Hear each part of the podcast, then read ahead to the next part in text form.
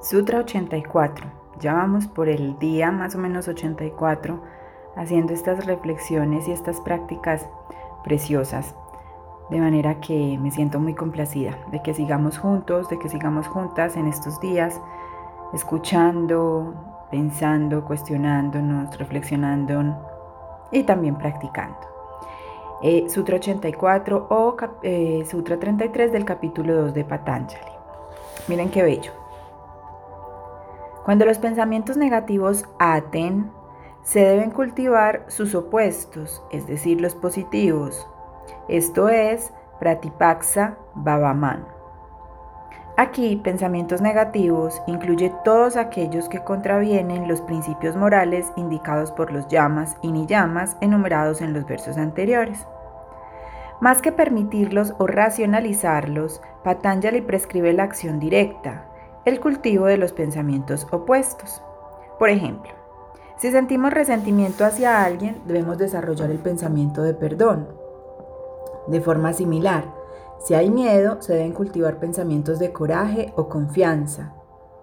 Aunque Patanjali no se extiende sobre la práctica de Pratipaksa Bhavanam, sabemos que los Siddhas, como Patanjali, fueron psicólogos de primera clase. Para contrarrestar las tendencias profundamente arraigadas hacia pensamientos negativos, se requiere una práctica regular y diligente de cosas como afirmaciones, autosugestiones y autohipnosis. La mente subconsciente, de forma no muy diferente de la computadora, sigue funcionando según las sugestiones con las que ha sido programada desde la infancia temprana, aunque sean dañinas y causen sufrimiento. Tales sugestiones vienen de nuestros padres, de nuestros amigos, nuestros profesores, los medios de comunicación y los símbolos y valores culturales que impregnan nuestro mundo.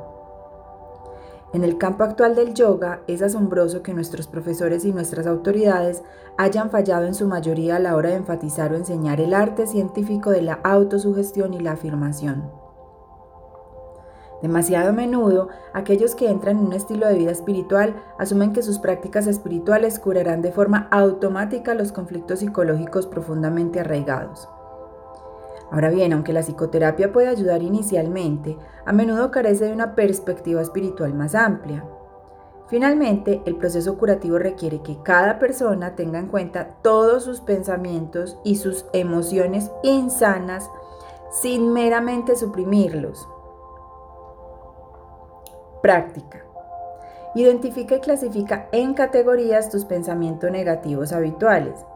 Cultiva afirmaciones y autosugestiones para contrarrestar habilidosamente estas tendencias negativas. Medita en los sentimientos positivos asociados con las sugestiones positivas o las afirmaciones que crees. Y practica el perdón. Miren, cuando yo, bueno, una de las herramientas que, que revisé en todo este camino fue el tema de la programación neurolingüística. Pero a mí la vaina no me funcionaba, pues eso de hacer afirmaciones y cancelado, cancelado, cancelado, no me funcionaba porque básicamente adentro del subconsciente me decía, sí, ¿cómo no? Ajá, sí, mi hija sigue repitiendo que yo no le creo. Y entonces esas dos vocecitas pues básicamente generaban un cortocircuito. Entonces, lo que hice fue irme a estudiar más profundamente qué es eso de la programación neurolingüística, cómo voy haciendo afirmaciones, afirmaciones, afirmaciones, sin creérmelas, cómo acompaño esas afirmaciones con emociones y con sentido de certeza. Y me he encontrado muchas cosas. Una de ellas es que efectivamente nosotros aprendemos por repetición. Todo lo que nosotros hemos aprendido ha sido por repetición, bueno, y hay otras formas, por un tema de choque emocional y demás, pero una de ellas es la repetición. Entonces, así no te creas. Si repites y repites y repites y repites y repites y repites y repites y repites mucho, mucho, mucho, mucho, mucho, mucho, pues finalmente te lo vas a creer y pues lo terminarás creyendo y al terminarlo creyendo, pues lo, lo terminarás creando. Otra de las cosas es un tema como emocional, vincular eso que estás diciendo con algo emocional. Entonces yo no compro afirmaciones de otros, yo me siento y empiezo a mirar y empiezo a hacer mis propias afirmaciones, hacer mis propios sentidos, de tal forma que me impregnen y me llenen como de, emociones y sentimientos em, de vibración alta y con ellos trabajo. Entonces me los repito, los escribo Y hay otra que uso también que es la autosugestión.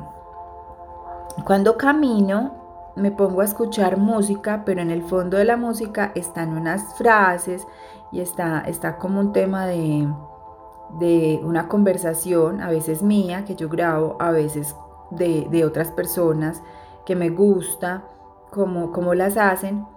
Y en esa hora y media, dos horas que estoy caminando, pues simplemente pongo a rodar eso, ¿cierto? La música y en el fondo alguien que me está hablando y me está diciendo eh, todo lo que necesito que me diga en el oído y lo pongo con audífonos.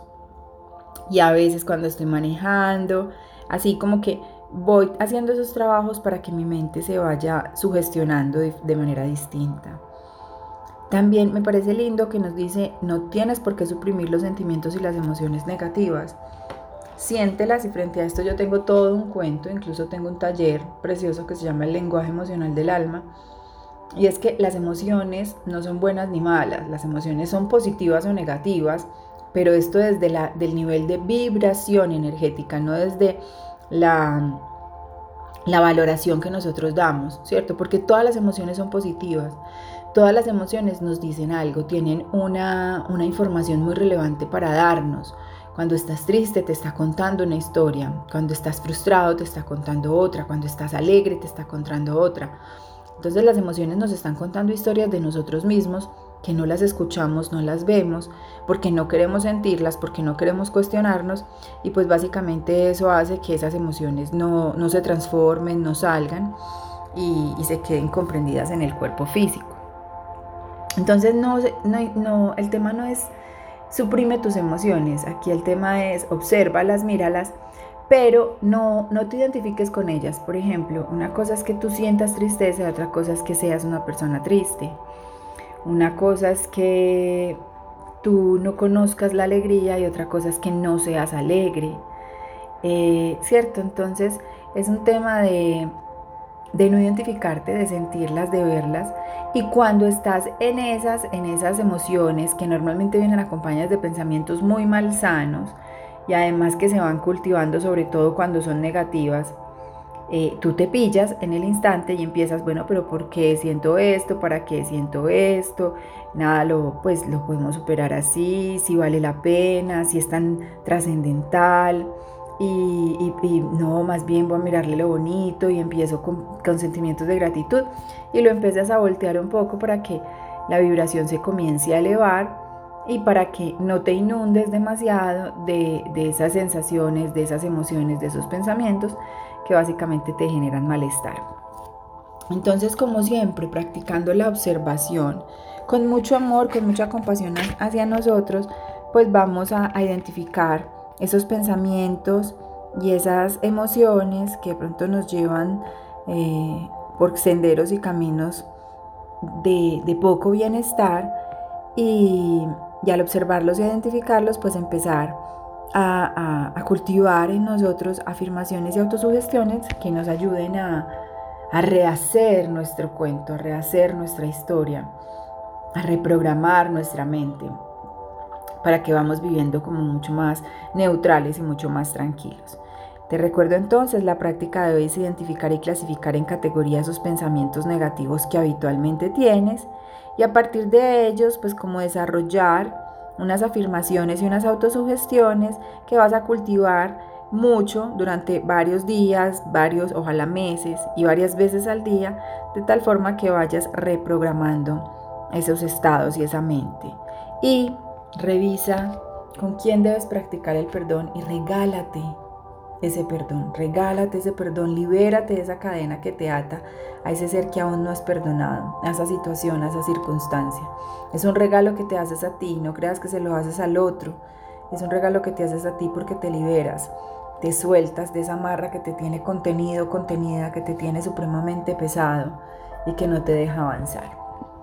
Bueno, les deseo un buen día. Espero que, que cultiven muchos pensamientos positivos, muchas afirmaciones y que esa autosugestión sea para su mayor bien y el mayor bien de las personas que los rodean y que ustedes impactan. Un abrazo.